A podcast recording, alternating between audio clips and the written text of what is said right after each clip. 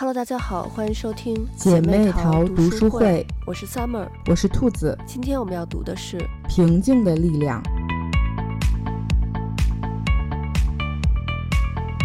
这周我们来读《人生学校》这个系列的最后一本书。其实这本书相当于是对之前的内容做了一个总结。我感觉这本书里面其实是有包含到。之前那几本书的内容的，对，呃，其实它的中心思想就是，我们生活的这个世界处处有能让我们焦虑的东西，但是呢，我们要在这个之中找到平衡，去重拾平静的力量。说实话，我觉得这个太难了，因为正好我这周呢，就是处在一个特别焦虑的一个心情里头，而且呢，刚好。咱们这周看这本书嘛，我就想说，哎，看看怎么能让自己放松。结果我就是越看越焦虑。嗯、我觉得真的就是这个事情，你越压抑它吧，反而你就越容易得到它。嗯、我是。就是我，我确实是有用到书中的一些方法来解决我当下的焦虑，但是呢，这个事情过去之后，我觉得这个焦虑就是它其实并没有过去，只是说这个事情结束了。嗯，我以为它过去了，但是呢，那个情绪它其实还是会累积下去的。嗯，然后呢，到一个点它就会爆发，而且就还不是爆发完这个焦虑就过去了，就是它还在还在那块儿，就除非是引发这个焦虑的这个现状有所改变。可能这个焦虑才会过去，所以我感觉就是这周，我可能就会再向大家去反向去推荐这本书。就是我的个人感受是，读了这个书，不但没有治好我的焦虑，反而让我更焦虑了。嗯，我能理解你的感受，因为我看这本书，嗯，也是，就是因为它其实是融合了很多咱们看的前几本书的观点在一本里面。然后我也不知道是不是因为就这个月一直在读他的书，就就有一点点反弹。因为因为我看刚开始看的时候，看前面我还是觉得他说的有一些观点是很对的，就是提供了一些新的视角让我们去看待人和事。但是看到后面，我就会觉得说，天哪，要是都像他这样做，我觉得这是不可能的，就是不会所有人都能这么做的。那那当如果就是说我一味的去去这么做，可是别人没有这么做，嗯，我觉得在很多现实中遇到这个事情的话，就是自己反而会很痛苦的，对，就是会陷入到这种，就是像你说的，就是反而会更焦虑了，嗯，所以说我觉得只能是，嗯、呃，从这个书中取一些我们可以为自己所用的方法。但是，我觉得该该争取的时候，还是要去争取自己的表达和权益。嗯，因为他有点过于把浪漫主义和古典主义来对立了。但其实我觉得两边都是有自己的优点和缺点的，所以我们其实可以来把它的两边的优点都取长，然后来补我们自己的短，嗯，而不是说就是就是单纯的站队。嗯，就所以，我特别能理解你说的这种感受。嗯，对。然后，其实我最近主要一个焦虑的点，就是因为，嗯、呃，我爸妈他们本来是十二月底要过来嘛，然后，但是因为北京是没有直飞奥克兰的航班，嗯，所以他们现在是要从上海出发。但是因为他们住在北京嘛，所以就是飞机是上海到奥克兰的这种直飞航班。但是就前面你从北京到上海这一段，就是要他们自己解决。所以，就如果北京到上海这一段出现什么状况，就是航空公司他是不会管你的。嗯、所以，嗯，最近北京不是疫情比较严重嘛，我就特别怕他们来不了。然后，因为之前就是这个疫情在二零年刚开始的时候，嗯、他们也是就都订好机票了，然后结果新西兰就突然不让中国人进来了，他们就差了几天。就没有没有过来，然后当时我就特别崩溃，因为那个时候妹妹还不到一岁，然后哥哥是不到三岁嘛，嗯，本来想着是爸妈过来能帮个忙，结果过不来了。但是呢，后来这三年，其实我和我老公两个人也是把两个孩子就都给带大了。嗯。但是我觉得，就是人的意志力，我觉得真的非常重要。就是之前那三年，我们是都知道爸妈肯定来不了，所以呢，我们自己带带孩子就忍过来了。但是这一次，就是知道爸妈要过来了，然后就感觉一下就是。哎，带娃好累呀，啊，就是 一直绷着的那股劲儿，我感觉就一下就松懈下来了。像我老公每次他就是一放假就会生病，就特别惨。就是平常工作的时候，然后没有没有办法那个休息，然后一休息的时候就会生病，就是因为他可能平常工作压力太大了，然后一松懈下来，整个身体的这个毛病也就出来了。而且这一次就等于又有点不太确定我爸妈他们能不能过来嘛，然后我就特别特别的焦虑，而且我发现就是。人特别容易对这种不确定的状态会焦虑，嗯、就比如说，嗯、呃，你考试或者面试，其实你知道过了或者是没过，那你可能这个心情就是，呃，一下下就过去了。没错。但是就是在你不知道结果的时候，那个时候是最焦虑、最难熬的。嗯，因为就是，嗯，你对这个事情一旦有期待，对。如果它有可能会落空，或者是有变动，嗯、一定是会影响你的情绪的。对，所以就像，因为你们就是知道，嗯，爸妈年底要来了，所以你们其实是一直在期盼这个时间的。然后，但是突然在快要，就是你快要看到希望的时候，嗯、然后突然有了变动，就这个真的挺影响自己的情绪的。对，就就我我特别能理解这种，应该。我觉得大家都会有这样的时刻。对，我觉得其实就像你刚才说的，就是因为有了期待，所以就是失望就会特别大。你像这个书里头，就虽然我说我看完这本书，就是我感觉更焦虑了，但是书里头确实有一些方法，我觉得就是还是管一些用的。就像他说要放低这个期待，这样就会少一点焦虑。嗯，你像我这周就是有一个经历，也是就这周有一天早上，就是因为我儿子他平常做事儿，就是如果我不看着他，他就是会磨磨蹭蹭的。但是其实毕竟他还是五岁多的孩子嘛，所以就是就很正常。然后可是就你知道，关键的是这个放在上学的早上就很让人头疼，因为就是你早上时间都是非常紧的嘛。嗯，然后我还会。就是专门比他早起半个小时，就我先把自己都收拾好了，然后把所有东西也都准备好了，再叫他起床。这样呢，我就能他起床了，我就能就看着他，然后督促他不要浪费时间。然后呢，但这周有有一天他就是自己提前醒了，然后呢，我就先让他下楼去吃早饭，因为我帮他也帮他弄好了，然后我再上楼去收拾自己，这样。然后我上楼收拾自己，我在梳头的时候，我就心里头就想，嗯、我说肯定一会儿我下去的时候，他肯定没吃完早饭，然后我就又得在那儿等着他吃，然后那我这会儿梳头这功夫我不就都浪费了吗？然后我就心里越想越气，嗯、然后就就感觉我马上就要冲下去，就就开始去说他了，然后对，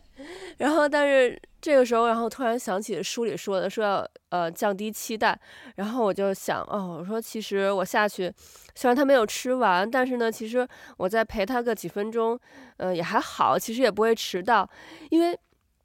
你知道他们学校就是呃这边是要求八点五十之前要到校嘛，就八点五十就打铃了，你如果没到校的话，你要去学校的那个呃 office 开一个那个迟到的条交给老师，然后呢。然后他是八点，但是呢，他八点半，呃，就你在八点半之前你可以到学校，但是呢，八点半教室才开门，你八点半之前到了学校，呃，你就只能在操场玩。嗯，然后他们老师呢，就还专门给就是我们这个年纪的家长发过信，然后就说，呃，虽然是八点五十要求到校，但是呢，希望你们能早一点，八点半就来，这样呢，能让孩子在学校稍微准备准备，让他那个就是进入状态，嗯、而且还可以跟就是同学互相。将就大家玩一玩，social 一下，嗯、然后所以我就我就会那个给自己要求，就说啊，他八点半到，但是其实我一想说哦，他其实耽误个几分钟也还好，也不会过八点五十，也不会迟到，所以我就是感觉心情一下就放松了。嗯、然后呢，我就特别平静的就下楼了，然后看我儿子果然没吃完早饭呢，然后不过不过他也是快吃完了，然后我然后我呢就边收拾餐具，然后就边等他吃完，所以我觉得就是说。降低期待，这个还是会有一点效果的。但是我觉得这个效果，就像我最开头说的，我觉得这个效果其实是一时的，嗯、就是我整体的那个焦虑的情绪还是没有排解，只不过就说我把这一件事情给化解掉了。对，我觉得是这样的，就是说，因为它只是解决了你当下的这件事情，你对这件事情降低了期待，嗯、但是呢，它没有改变的是。是下一次有可能你儿子还会吃不完，对，那你有可能遇到那个情况的时候，你你还会有呃有情绪，那这个时候你怎么办呢？你不可能每一次都让自己降低期待，对这个事情，我觉得是不太合理的。嗯，所以说他其实只解决了你你的问题，但没有解决对方的问题。对，我觉得然后对方的问题只要一直在的话，对，然后只要对方的问题一直在。那每一次出现这样的情况，都有可能成为你情绪的一个爆发点。对，所以说，所以说，其实还是要再要有第二步的，就是还是要想办法说，呃，要让小朋友解决这个问题。嗯，所以就是，嗯，所以我觉得就是，要么就是自己彻底的解决自己的问题，嗯，要么就是想办法去解决对方的问题。对，要不然就是双方各退一步，但这个也是需要双方去。沟通和努力的，嗯，所以不仅仅是一个单方面的问题。就我看这本书也是觉得，他只是在强调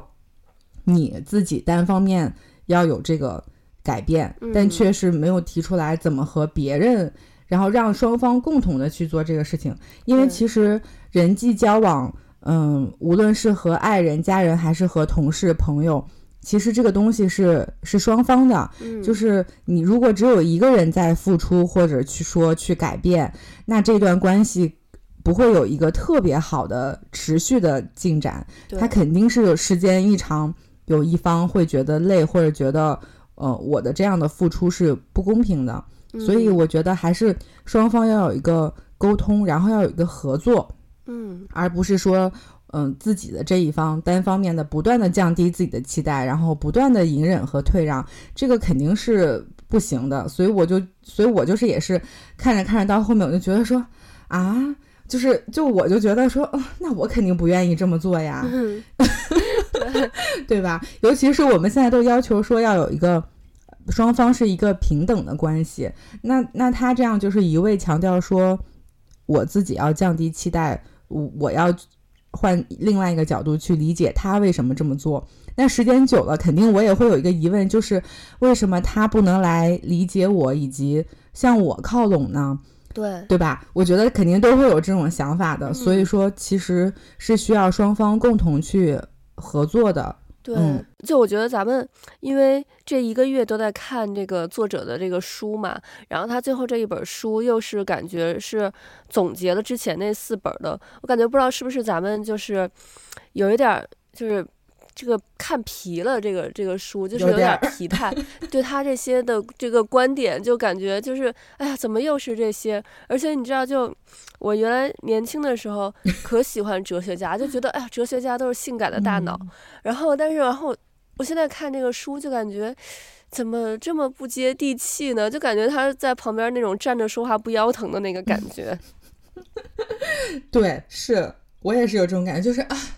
又是这些东西，老生常谈了，就是有这种感觉。对，咱们可能就是一下子接收他的东西太太多了。对，因为我觉得就是在这个社会上要保持这种平静的心态，就真的太难了。就是作者感觉就是在让我们降低期待呀，接受现实。但是我感觉这个就。更像是在摆烂，就我觉得，除非你是生活在这种乌托邦，或者你是一个隐士，嗯，就是完全脱离这种现实生活，不然你在这个生活在现实世界是很难独善其身的。对，我觉得不知道是不是因为我的境界还没有像作者境界这么高啊，但是就不能像不能像作者说的那种什么都不在乎。但是我觉得就是。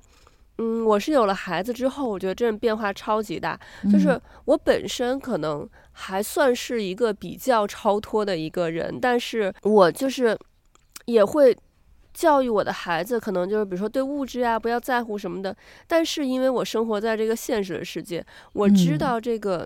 咱们尤其咱们现代的这个社会是其实很多人是很在乎物质的，所以我就很怕我的孩子会因此受到伤害。所以呢，我就。会想说，我要做到我尽我所能，能提提供给他们就是尽量好的条件，让他们就说能有这个条件，就是在条件上我们我们不差，嗯，但是呢，他们不会去依赖自己的这个条件，嗯，其实我觉得这个真的是就是很多家长特别特别真实的内心写照，就很很多人可能他不会这么说，但我就是真的很多家长嗯，真的就是这么想的。就是我们有了孩子以后，去拼命啊，去赚钱，其实都是为了孩子。如果没有孩子的话，可能我们就是呃，工作不用那么辛苦，也能过上很舒服的日子。嗯、就你只只顾自己就好了嘛，你不用想着就是将来怎么样。嗯，但是有了孩子就不一样，而且就是我感觉，如果就你的孩子受到伤害的话，可能孩子他觉得没有什么，但是家长可能会比孩子还要伤心。嗯，然后你像，而且我发现就是，哎，这个卷真的是，因为咱们是从海淀出来的孩子嘛，嗯、就是 最近几年就总听见。网上就说那个呃，国内家长怎么卷，尤其海淀嘛。对。但我觉得就是，其实我们这边的华人家长也挺卷的。嗯。就是，虽然说新西兰已经比中国的那个课业压力要小很多了，嗯，但是我觉得其实每个家长都希望自己孩子是最好的。嗯。你像就是，呃，可能，呃，百分之九十，巴黎百分之九十的孩子都。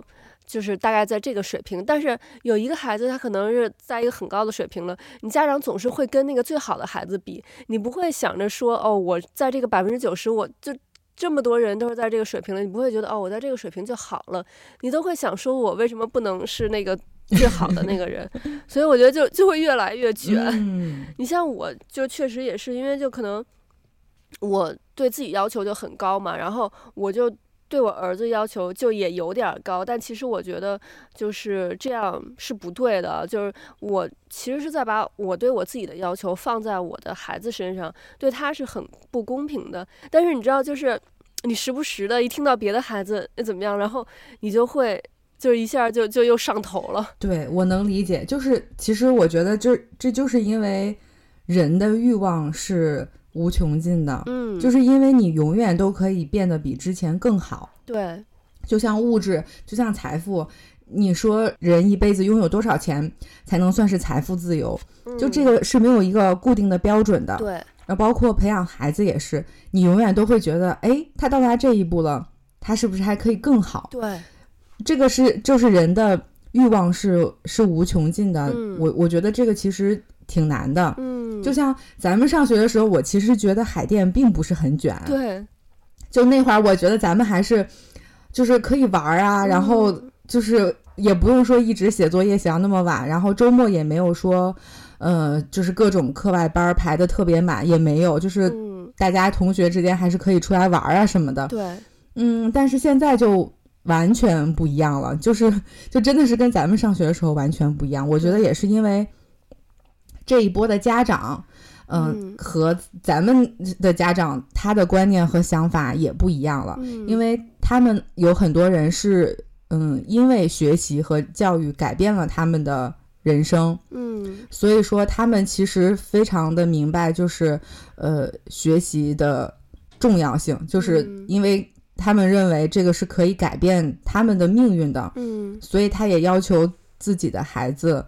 至少不能比他们当年差，嗯、那那就会越来越卷。嗯，然后就像你刚才说的，就是，嗯，你会希望你的孩子还是要越来越好，就不会说是和，嗯、呃，比如说后面的孩子比，肯定还是都会想比肩那个第一的孩子。嗯，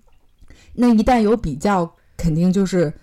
你就会有一系列的动作，然后你就会有期待。然后你没有达到这个期待，你就会焦虑。对，嗯，而且我觉得就是说，有可能你的孩子越优秀，你就越容易焦虑。你像我儿子就是，嗯，就可能他就是我给他报了很多课外班嘛，因为就是这边其实我说卷，呃，在学术上其实是很小的方面，更多的是卷在就是说课外这种兴趣上面，嗯，就是。因为就是国外还是挺注重这种这种课外的这种兴趣嘛，然后反而是他那么多兴趣班里，在他不是很擅长的那些兴趣班，哦，我就觉得你就呃玩玩就好了，我对他没有那么多要求，反而是在他很擅长，他有一些班就可能老师也会跟我说，哎，他在这个方面可能是有一些天赋，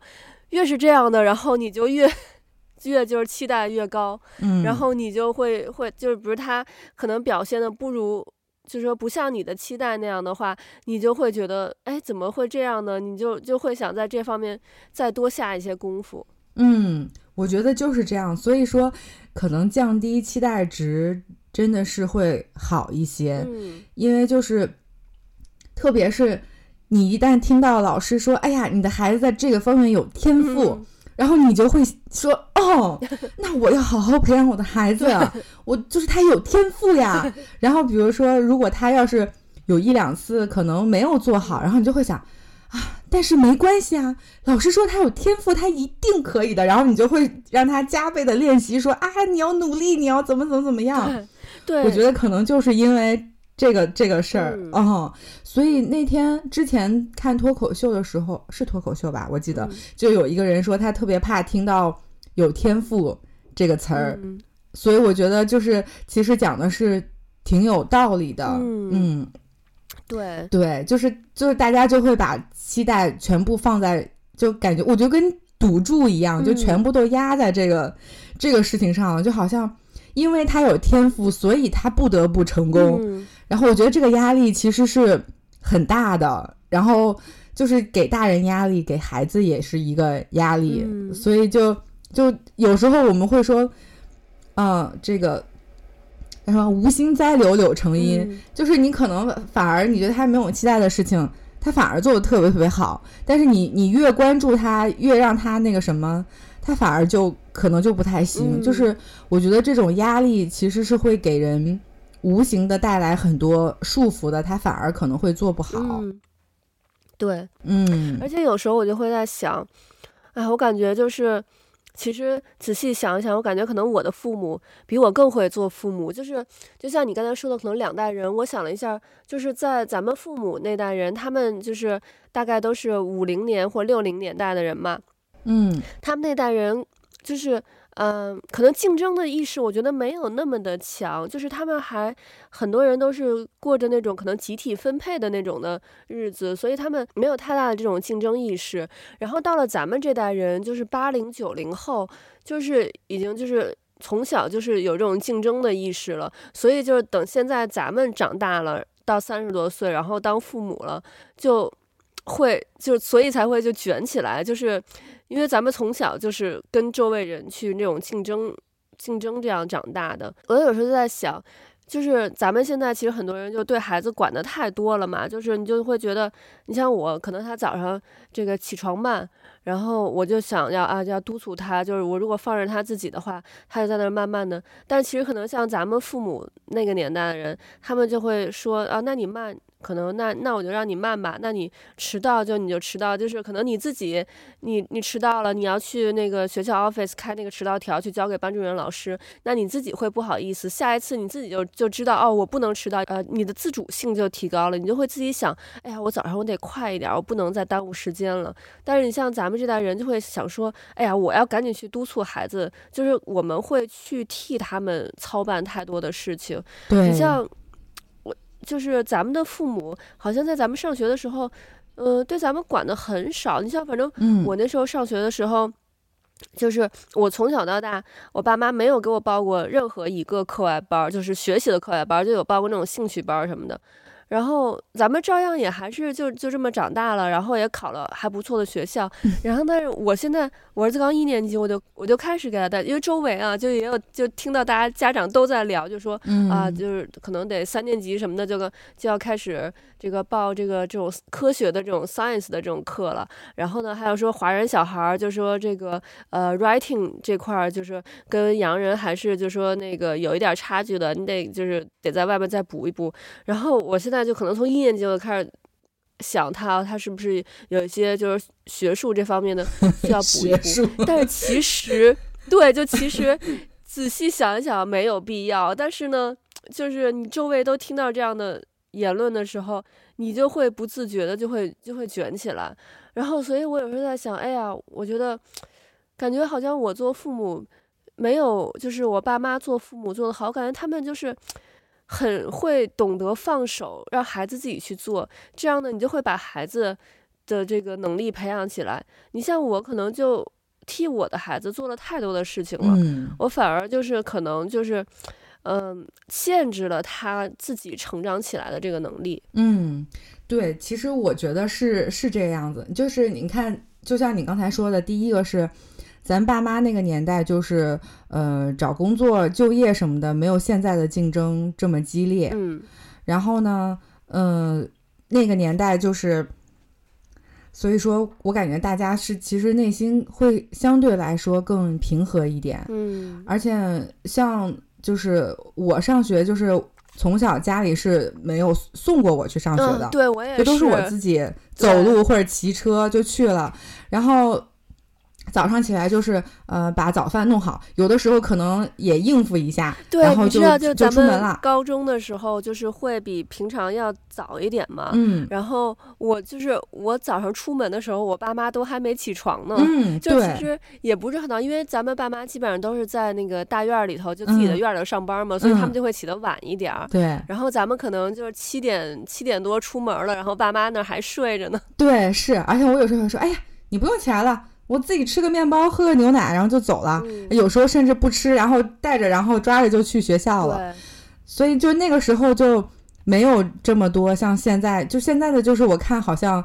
没有家长不送孩子的。对，而且我记得就是我高考的时候，我爸妈也都没有接送过我，就跟我说，哦，你就打个车去吧。然后我看现在就是高考，家长都紧张的不得了，就是都一定要接送孩子，嗯、然后可能这个呃，比如说考英语的时候要有那种听力，外面车稍微打个喇叭，然后家长都能都能就一堆家长可能冲上去把那个车围起来那种。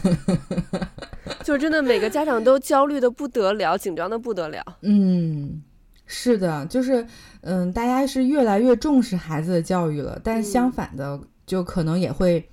因为过多的关注，倾注了太多的心血和付出，嗯，所以他其实对这个事情的期待会更大，对，然后他也会更焦虑。嗯，而且就是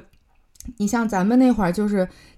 其实父母会教育自己更多的，比如说遇到什么事儿或者什么问题，嗯、其实都会说哦，你要先想想你自己有没有问题。就是反正我们家就是这样，就每次都会让我先反思自己有没有做错。嗯、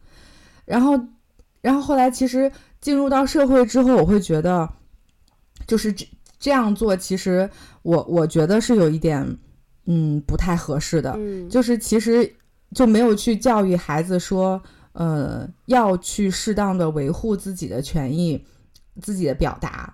然后就就很像这本书里面讲的一样，就是都是要让自己先检讨自己。嗯，但我觉得，嗯，就是家长其实还是也应该要教育孩子，是我该怎么样保护我自己。对，嗯，而不是一味的检讨自己。但是我觉得那个年代的家长有很多都是这样的，就是非常的。Peace 就是让孩子一上来就先说啊，你是不是你先说说是不是你自己做什么事情有什么问题，就上来就会让你先检讨自己。嗯，呃，这也是我觉得就是每一代的家长就是会有每一代的一个教育的一个观念和一个氛围，因为现现在的大环境其实不太是这个样子了。对，就家长其实都会知道要教育孩子要。遇到问题了之后要怎么保护自己，嗯，然后怎么和别人沟通什么的，嗯，就但这个就又是比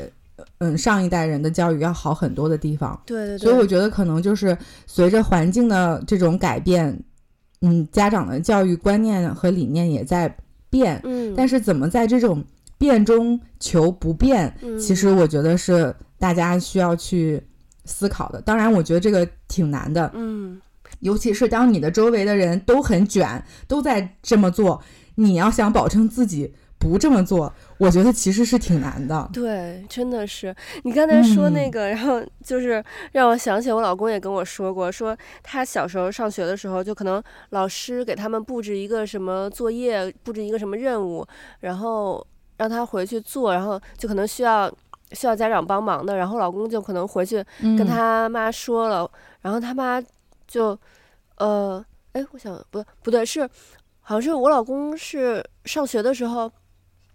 老师给他出了一个题，他觉得老师出错了，还反正是他跟老师的意见不一样了。然后呢，他回去呃跟他妈说，他妈就说那肯定是你的错啊，不可能是老师的错啊。然后但是其实后来事实证明，确实是老师就是这个弄错了。然后但是就是这个在孩子的心里头就会觉得很委屈，然后而且就可能以后就也就像咱们之前其实也讲过这个问题，就不会愿意去跟家长再吐露自己的心声了。对，就是每次上来都让我先检讨自己，然后我就想说、嗯、啊，那你不是应该站在我这边，然后就是先帮我说话吗？嗯、就是你就你就会有这种感觉。但是现在家长跟小朋友之间就不太会因为这个事情会有会有一些小小的误解。嗯、对对，所以就真的是每代家长和每代家长之间是就是不太一样的。而且现在家长我看都帮着孩子。呃，复习功课啊，做作业啊，嗯、什么这些的，嗯，反正 我们家就是是没有没有这个样子。然后，对，特别逗的是，就是我上学的时候，因为语文嘛，然后我有时候特紧张，就是有一些特别重要的点，然后我还会去问问我妈，就是说，哎，这个文言文的这个这，然后呢，结果我妈告诉我的答案都是错的，然后呢，后来问了两次，我就说，哎。算了，不问他了，然后就自己就自己写，然后就所以就完全没有什么辅导功课啊这一类的。嗯、对对对，对然后咱们那个时候的家长真的，他们我觉得过得过得好轻松呀，就是他们晚上还能看个电视剧啊什么的。嗯、然后我听就是我嫂子跟我说，他们家孩子呃现在是好像。呃，明年就要中考了吧？嗯，然后之前就是他呃上就小学毕业的时候，他跟我说，就是他们整个就孩子小学阶段，他们家基本上晚上是没有开过电视的。嗯，这个就是在咱们的那个时候完全无法想象。咱们那时候家长不管咱们小学、中学，甚至就是高考的时候，他们也都是就是说自己的生活照过不误，嗯，就不会去影响到他们自己的生活的。嗯，是。啊，我感觉现在的就是周末，家长就完全是围着孩子转。嗯，但咱们那会儿的，就是爸妈还是挺幸福的。对对对，而且但是吧，我觉得这个卷真的是你说，就说这个教育上面的卷，可能很多人会觉得，尤其就是没有孩子的人，可能特别不能理解，他会觉得你何必要这么卷呢？就说你就说稍微的，就说。心态放平一点儿，你就不用卷。嗯，但是我觉得，我就举几个例子，就是能让大家了解到，你是不得不卷。就是，嗯，你像那个我儿子他们放学，放学这个就是你要去接孩子嘛，然后嗯。就有，就虽然我们这个也都是就是呃有学区就就近上学，但是就是有的呃就你步行去还是有点远。然后呢，像我们家又是因为就是去学校路上就是是有一个大下坡，有一个大上坡，所以走路的话，然后也是挺累的。我有时候就会开车去接孩子，他们是两点五十放学，就是。你我以前是上一个两点半的闹钟，然后呢，这个闹钟响了之后，我就要不然就走路去，或者是我开车去，就是都行。但是呢，我两点半这个闹钟响了，我再到学校的时候，可能是呃，就几分钟就到学校了。我到学校的时候，学校门口肯定是没有停车位了，我就要停在离学校可能有那么两三个路口的一个那个就是呃小的街道里头。然后，但是呢，最近呢又老下雨，或者是。太阳特别大的时候，我儿子他就特别不想走很长的路，他就会一路上都在发脾气。然后呢，我就想给他停到就是近一点的地方。嗯。然后我停到近一点的地方，我就要我那天就是两点钟，两点五十放学，我两点钟就就出门，然后那个开车到学校门口，因为我们家到学校就几分钟嘛。然后到学校门口，那个时候我就看到。最好的车位已经都被占上了，然后我都看到很多这个，就是我平常就经常能看到，就是上下学接孩子的那个有几辆车都也已经在了，就是已经卷到这个程度，就是两点五十放学，你两点钟去都已经停不到最好的车位了，你提前就恨不得提前一个小时去都都已经不行了，这个就是。就让你不得不卷，因为你你如果不卷的话，你说哦没关系，两点五十放学是吧？我两点四十出门，我时间是来得及的。嗯、但是你没有停车位，嗯、你只能停到可能停到走路过去还要还要再五分钟到十分钟的一个距离，那你就没有办法不得不卷。然后像他们这两周，因为因为这边是就是每年年初开学，然后年底毕业嘛，所以他们就是六年级马上要毕业了。然后呢，他们就是。会有各种各样的筹款为六年级的这个毕业典礼，嗯，然后其中呢，就是有一个那个他们学校跟我们附近的一个就是华人的那个挺有名的奶茶店，嗯、呃，合作，然后就是那个奶茶可能平常卖就是十块左右一杯的奶茶，然后呢。在学校就是这几周的周五五块钱一杯，然后你就可以买。然后我上周就是去了，我因为我现在不就是两点钟到 那个学校门口，然后我可能就这段时间正好咱们不是每周要读书嘛，我就在车里就是看看咱们这周的书，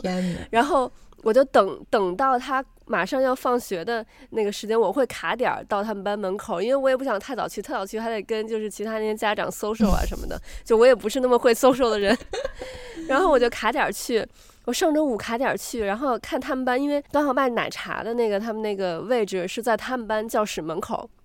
然后他们班，所以就可能提前几分钟放学了。嗯，我儿子呢，他就已经就是去了，因为他放学之后他在学校有一个乐高乐高课，他就已经去了乐高课那个地方了。那我就说我就去买个奶茶吧。然后呢，那个时候就已经有好多小孩围在那个奶茶的那个摊位边上了，我又不好意思进去跟人家小孩挤，我想说就是先让人家小孩买，然后。刚好马上就要到我了，然后人家说卖完了，当时可能就放学不到五分钟的时间，就是那些奶茶就全部都卖光了。然后呢，这是上个礼拜五，这个礼拜五我就吸取吸取教训了，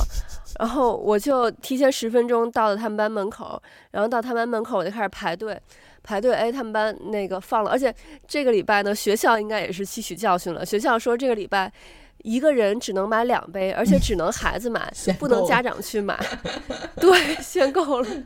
然后我就等到那个他出来，他出来，然后带着他去买。然后我们就是刚买完，因为他们班不是那个提前放几分钟嘛，因为就在他们班门口。刚买完，就是其他年级、其他班的孩子就放学了，就冲过来，我感觉就是那种一大波僵尸来了的那种感觉。然后我们因为我们在最前面在买嘛，还等着找钱什么的。然后我就，你知道，大大小小的演唱会我也看过不少。嗯、这个我觉得就是是 最疯狂的那种摇滚摇滚演唱会，而且那种 就是那种 live house 那种感觉。就我真的是被后面的人潮整个就给推到那个桌子上，我整个就人就趴在那个桌子上了，真的是超夸张。所以我觉得真的就是这两个例子就是很好的解释了，就是。你不想卷，但是没有办法，现实让你不得不卷。我看你说这些，我突然想到，就是之前妮可基德曼演过一个美剧叫呃《Big Little Lie》，我不知道你有没有看过，嗯哦、好像叫小中文叫小谎大事。嗯，然后他就是一上来也是就是讲妈妈们去学校。就是门口接孩子的情景，嗯，然后你一说你刚才那一段，我就想起这个剧了，就觉得特别的生动。不过我觉得还是因为现在的就是家长就是太重视孩子了。嗯，那你说像咱们当年爸妈还没有条件去接咱们的时候，就咱们其实春夏秋冬也过来了。然后你刚才，我刚才听你说，你说。你儿子多走了几步，然后他就有点不太高兴，啊、就，然后我心想说，嗯，我心想说，嗯，那嗯，我们上学的时候就是，嗯，爸妈还不来接呢。对，不过新西兰这边是倒是就是一年级他是就是你必须得家长给孩子接走，或者是就是同学校的就是这种哥哥姐姐给孩子接走，嗯、就是老师才会放孩子走，嗯、不然的话老师就不会把孩子放走。哎、嗯，不过我确实是，我觉得这个真的是就是有。有孩子的家长，你就会知道，那个孩子在一路在那儿跟你闹脾气，说我好累啊，然后什么就在跟你那儿闹，就你的整个脑子，然后因为天很热嘛，天不热的时候他也不会觉得累，嗯、就因为天热，然后他会觉得累，然后天热，然后你也很累，嗯、然后你的脑子都要炸了，我就想说，那我下回就停得近一点，就就省得他跟我那儿那儿那儿嚷嚷，然后就是给自己那个省点心，那就说明还是对孩子。比较温和，嗯、我觉得要是换到咱爸妈那个年代，是不会对咱们这么好的。确实是，就说明还是大家因为生活环境都嗯更好了，嗯、条件也更好了，所以其实会面临很多新的问题。对，就和咱爸妈那会儿，嗯，教育面临的问题就不一样了。他们那个时候可能会有一些其他的问题，然后到咱们。这一代可能那些问题没有了，然后又会有新的问题出现。对，有新的问题。对，就跟养孩子，可能孩子在很小的时候，你是解决他的生理的需求，嗯、很少就说有这种，比如说课业上的这种需求。嗯、然后等他长大了，那他什么什么事情都会自己做了，生理上的需求不需要你去替他解决了。嗯、但是呢，可能课业上的这个这种需求又又出来了，嗯、然后所以就不断会有新的挑战出现。是的，哎呀，所以其实。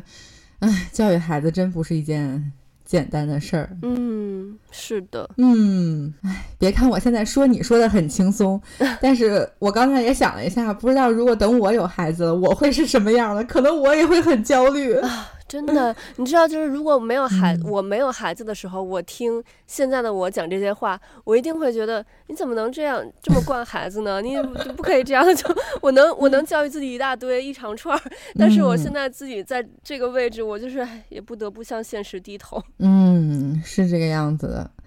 唉，都都太不容易了。对，OK，那我们今天的节目就到这里了，我们下期再见，拜拜，拜拜。